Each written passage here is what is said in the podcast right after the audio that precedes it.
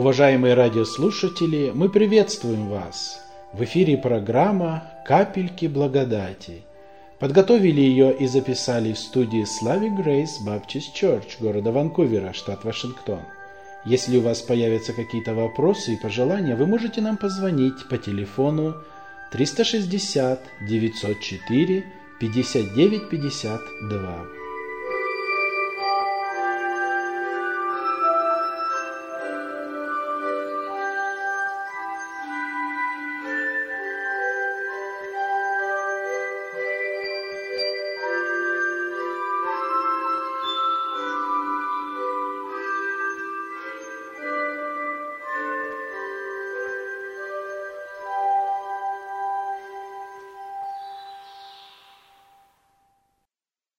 Мир вам, братья и сестры. Я бы предложил, чтобы мы открыли место, э, Бытие 30 глава, 27 стих, и чуть ниже. «И сказал ему Лаван, то есть Иакову». Вы это место знаете, я его напоминаю. «И сказал ему Лаван, «О, если бы я нашел благоволение в очах твоих! Я примечаю, что за тебя Господь благословил меня». Я стал замечать, что ради тебя, Иаков, Господь стал меня благословлять. Иаков ему отвечает то же самое, 30 стих. «Да, ибо мало было у тебя до меня, а стало много. Господь благословил тебя с приходом моим». Вот эта вот мысль, она как-то особенно ну, моего сердца коснулась. Я вот для себя назвал эту тему «Люди благословения» люди благословения, люди, содержащие в себе какое-то особенное благословение. Иногда мы это замечаем, но, может быть, не понимаем до конца. И вот, когда я это место прочитал, оно как-то особенно на меня так повлияло, я сам себя спросил, а ты сам в благословение или нет? Вот как я себе говорил, так я вам и рассказываю – я себя спросил, я сам в благословение или нет? Вот когда Иаков пришел в дом Лавана, я не думаю, что Лаван думал, ох, Божье благословение прибыло. Не думаю. То, что он взял двоих дочерей, это приятно, потому что дочерей замуж выдать очень трудно. Что улыбаетесь? Трудно. Когда подрастут ваши дети, кто улыбаются, вы поймете, что сыновья сами женятся, иногда нас не спрашивают. А вот дочерей трудно выдать замуж. Почему мы обращаемся к Богу и просим, Господи, пошли им в жизни опору, то есть мужа. И вот здесь Яков взял дочерей. Но вы знаете, Лаван был немножко внимательнее, он был уже в возрасте – и стал замечать, что у него скот стал увеличиваться. Хозяйство расти, на полях урожай стал значительно больше. И вдруг он понял причину, откуда это. Это не от дождя, не от хорошей погоды. И в минуту откровенности он сказал Иакову, Иаков, ты знаешь, а я стал замечать, почему у меня хорошо в доме стало. Знаешь почему? Почему? Вот как только ты пришел, все стало меняться у меня в семье. Яков говорит, да, точно. У тебя было очень мало, я помню. А сейчас у тебя много. Бог тебя благословил ради меня. Нет, не Иаков сам имел благословение, чтобы щедро рассыпать его. С ним пришел Бог в семью Лавана. Вот это основная причина благословения – с Иаковом Бог пришел в семью Лавана, и все стало меняться потихоньку, но непременно растет, меняется, и Лаван только смотрит глазами, наверное, удивляется, да надо же как, надо же как. Бог благословил. И вот у меня вопрос такой к вам и к себе звучит.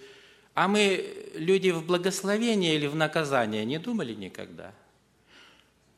Не думали? Среднего не бывает. Я даже подумал так, может быть, Яков один был такой.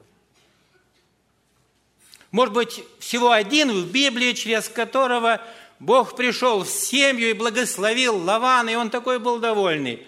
Нет, оказывается, не один. Вот я вам вторую, э, второго человека вам напомню. Вы его знаете, но я его напомню, чтобы еще раз поразмыслили.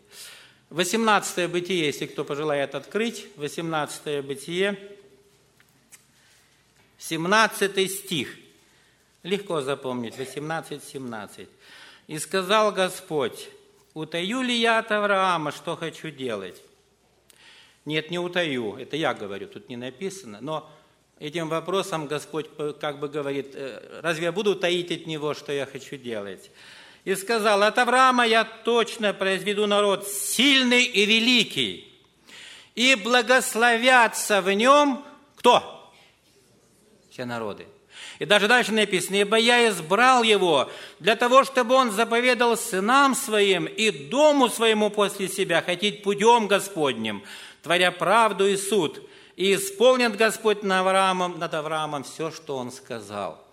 Вот вторая очень сильная личность.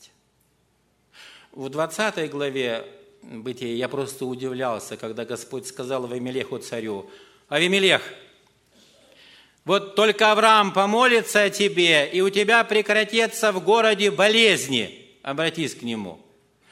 И читаю, что удивлением, и обратился он к нему, и Авраам помолился, и болезнь оставила целый город. Целый город. А это место говорит о том больше, что когда у Авраама такая была тоска, что ну нет детей, ну так охота сына иметь, ну нет их. Вот Однажды я так представляю его, Господь говорит ему, Авраам, выйди в поле. Он вышел. Сумерки наступает, а он один. Ни сыночка рядом, никого. Один. Я, правда, этого не знаю, потому что у меня одиннадцать было.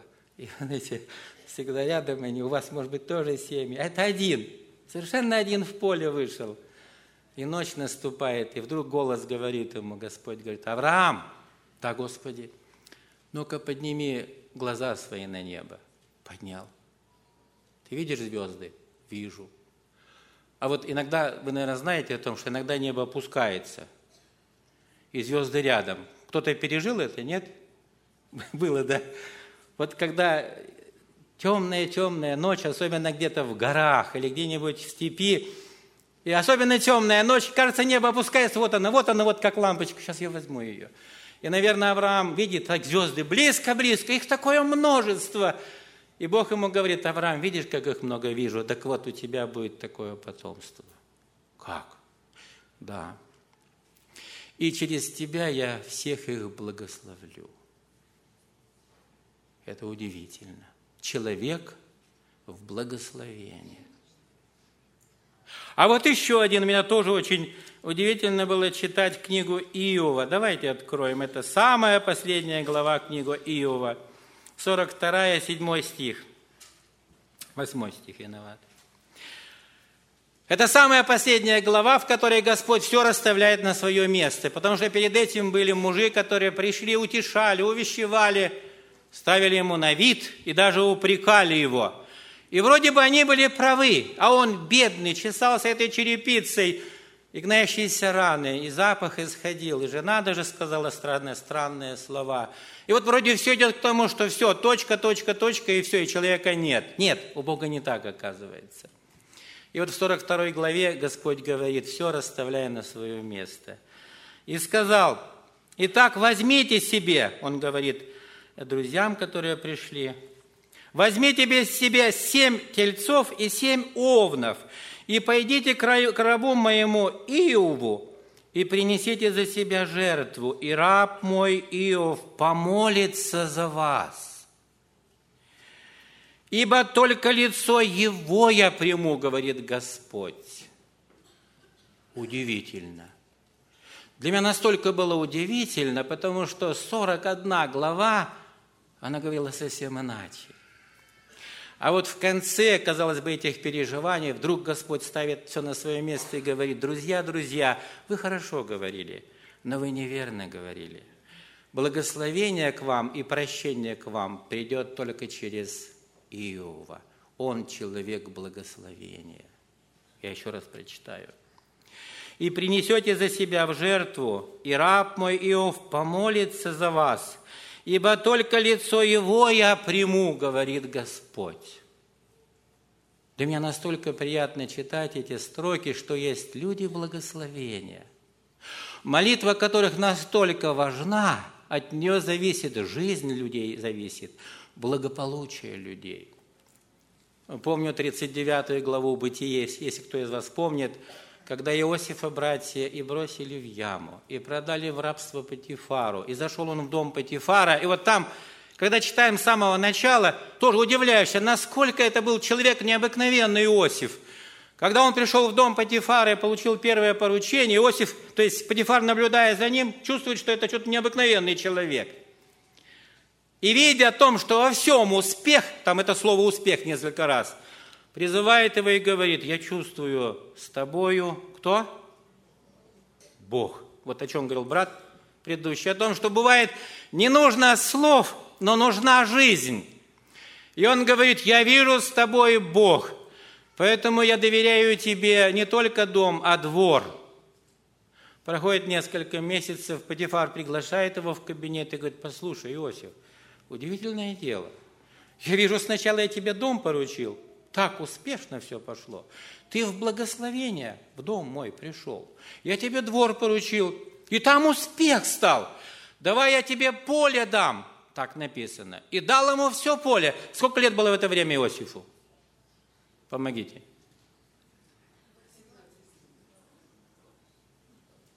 Женатый был? Нет.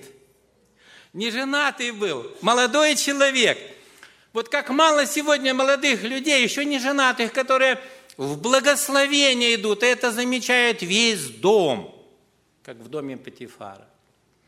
Когда жена Патифара сделала злое дело над ним, казалось бы, ну все, пропал Иосиф. Нет, не пропал.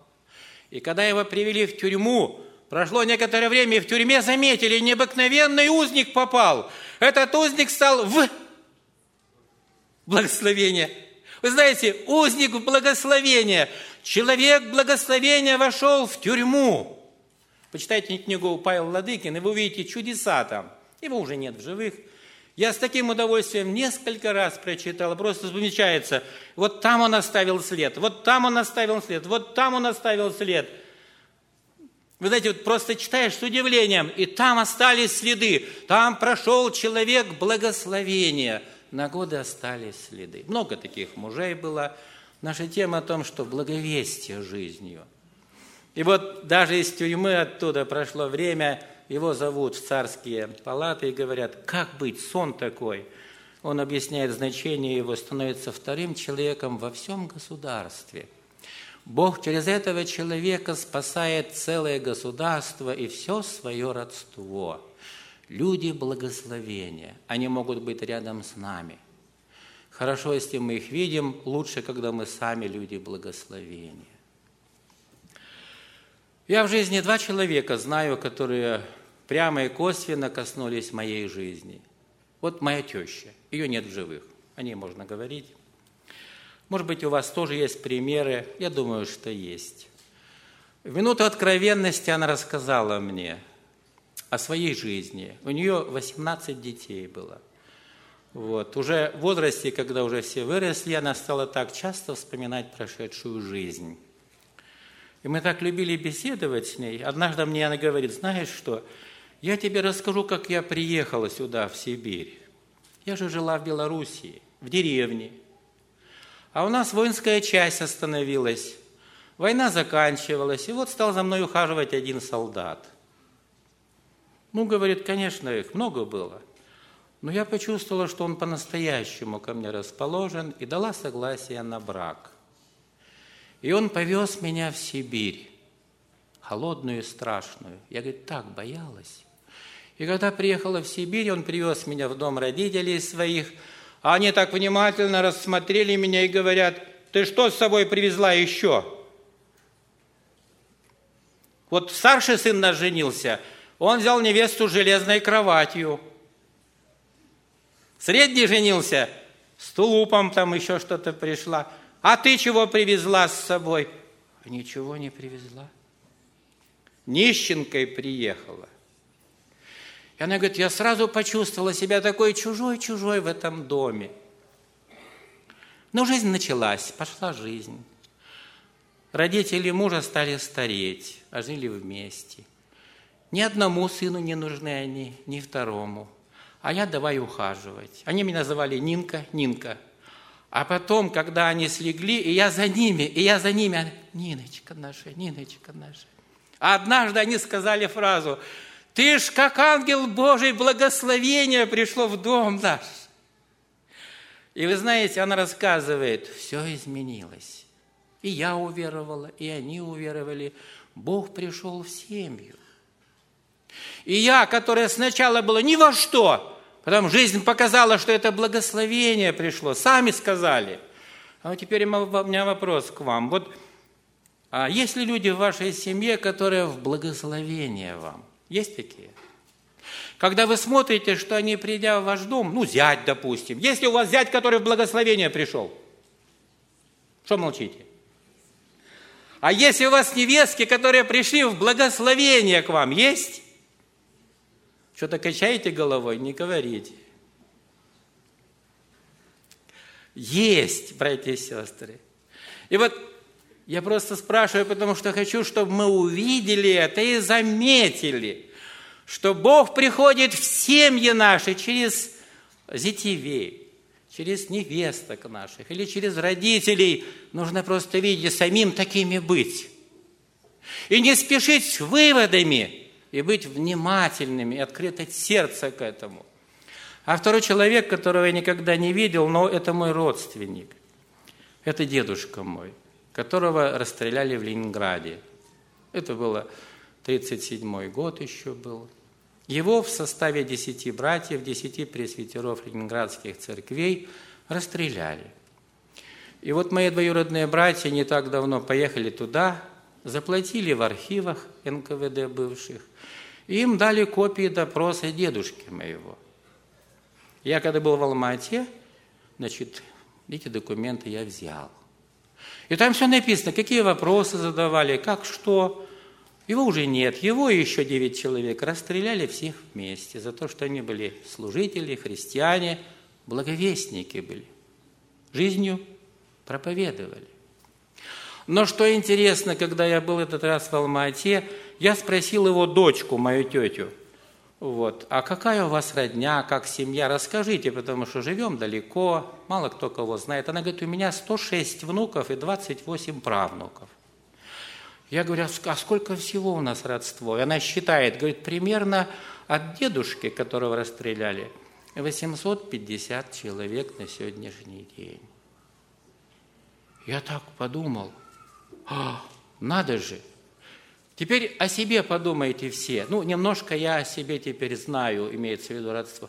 А теперь подумайте о себе. Ваши дедушки были в благословении или нет? А вы и я сейчас в благословение будущего поколения, когда от нас рождаются дети, в благословение ли я как папа, как отец? В благословение ли? Вы знаете, в Америке американцы очень любят так, ну, систему наводить. И они опубликовали, я сам читал, результаты двух семейств в Америке. Не помню, какой год, но давненько. Они взяли семью верующих э, людей и семью неверующих людей. И проследили, скажем, за сто лет результаты этого колена. Я не запомнил за сколько лет, но я точно запомнил, о том, что от верующей семьи 1825 человек родилось. Из этой семьи было 11 пасторов, два, один или два президента было. Это было очень большое семейство, в котором практически не было разводов. Семейство или родня, в котором практически никто не был в тюрьме в Америке. Несколько человек у них были миссионеры. Ну, там много-много перечислено. Вторая семья – неверующая семья – и там написано, сколько у них было самоубийств, сколько человек сидели в тюрьме, какие семьи развелись, и как кто закончил. И я когда читал, сравнивал, жаль, что я эти цифры просто не взял, не думал. Я увидел, а, колено где-то больше четырех, всего что-то больше 400, 400 человек. И для меня была настолько удивительна разница от источника, какие ветви идут. И мне сразу вспомнился текст. «Род праведных будет благословен». Так написано, 111 Псалом. Род правых благословится. И вот эта вот мысль «люди в благословение», я хочу, чтобы она сегодня осталась вам в размышление. В первом послании Коринфянам апостол Павел так пишет, интересно о женах и о мужьях. Еще раз напомню это. 13 стих, 7 глава. «И жена, которая имеет мужа неверующего, и он согласен жить с нею, не должна оставлять его. Ибо неверующий муж освящается женой верующей, и жена неверующая освящается мужем верующим, иначе дети ваши были бы нечисты, а теперь они святы. Может быть, жена в благословение, может быть, муж в благословение. Но у меня сегодня предложение к вам. Когда придете домой, попробуйте побеседовать откровенно. Жена, супруга, спроси сегодня своего мужа, дорогой, а я тебе вот, ну, за всю нашу жизнь, как ты считаешь, в благословение или нет? Сестры, согласны? И муж потом, повернись к жене, скажи, дорогая, вот мы с тобой прожили 30 лет, скажи откровенно, я в благословении тебе был или только в горе и переживания? Откровенности немножко – Библия открывает самый совершенный образ жизни. Какой?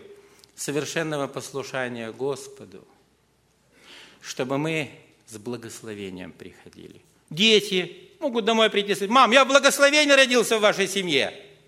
Попробуйте, спросите сегодня. Спросите? Спросите. Я думаю, что папа и мама скажут, мы так рады были, когда ты родился, ты в благословении, подойди, я тебя обниму. Знаете, и благословение радует, оно приносит утешение в сердца, семья, она крепкая становится. И заканчивая эту тему, хочу просто спросить всех, как хорошо было бы, если бы сегодня кто-то сказал, я хочу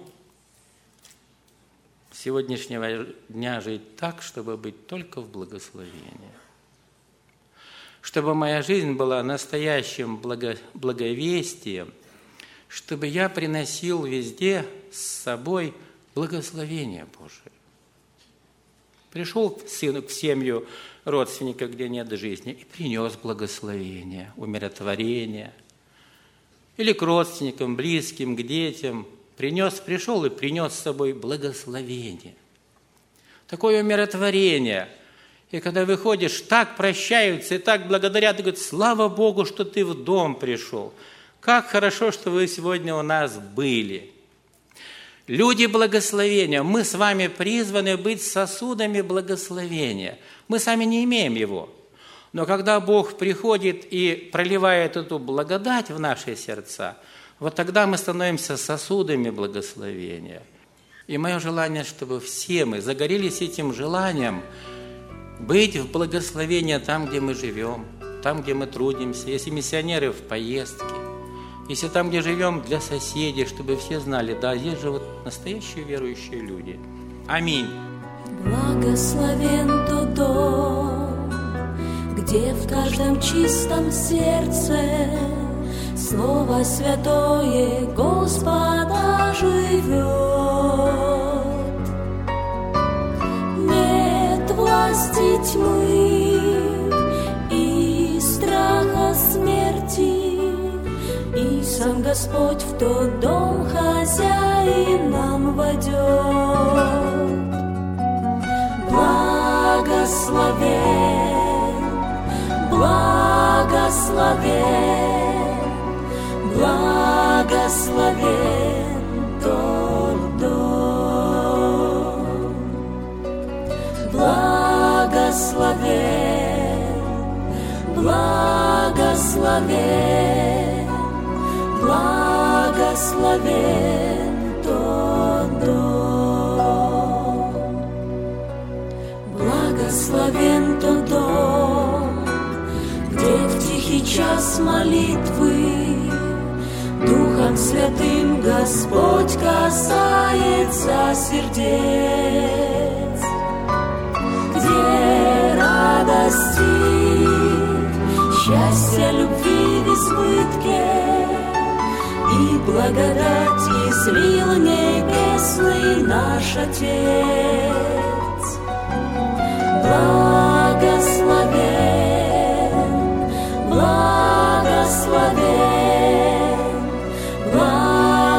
благословен